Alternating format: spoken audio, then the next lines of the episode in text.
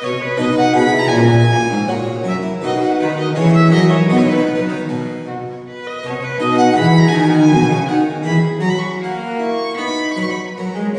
ein Mann, der so vielen Geist hat, so voll Bosheit sein kann. Geschichte der Freundschaft zwischen Voltaire und Friedrich II.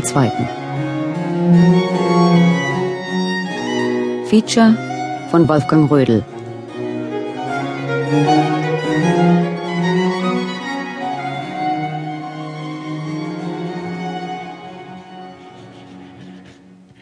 Monsieur, wenngleich ich nicht die Genugtuung habe, Sie persönlich zu kennen, so sind Sie mir doch durch Ihre Werke sehr wohl bekannt. Es sind, wenn ich mich so ausdrücken darf, Schätze des Esprits und Werke, die mit so viel Geschmack, Delikatesse und Kunst gearbeitet sind, dass ihre Schönheiten bei jedem Wiederlesen ganz neu erscheinen. Die Idee vom wahren Ruhm ist fest umrissen, und sie verführen mit solcher Feinheit und solchem Raffinement zum Genuss an den Wissenschaften, dass jeder, der ihre Werke gelesen hat, voller Ehrgeiz ihren Spuren folgen möchte. Nähe durch Distanz.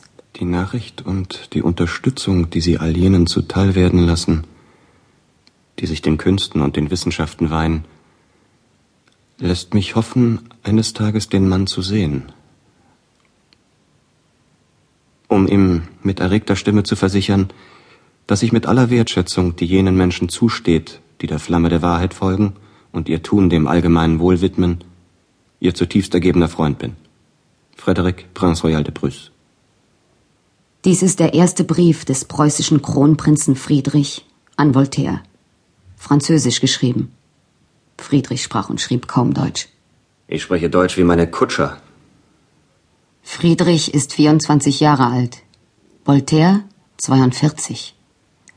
François-Marie Arouet, der sich selbst mit dem Namen de Voltaire adelte, hatte bis dahin ein größeres philosophisches Werk veröffentlicht, sechs Dramen, mehrere Epen und Satiren eine Historiographie über den schwedischen König Karl XII. Er hatte im Gefängnis gesessen, hatte königliche Stipendien erhalten, war wieder in Ungnade nach England emigriert, hatte sich schließlich wieder in Frankreich durch Finanzspekulationen finanziell saniert.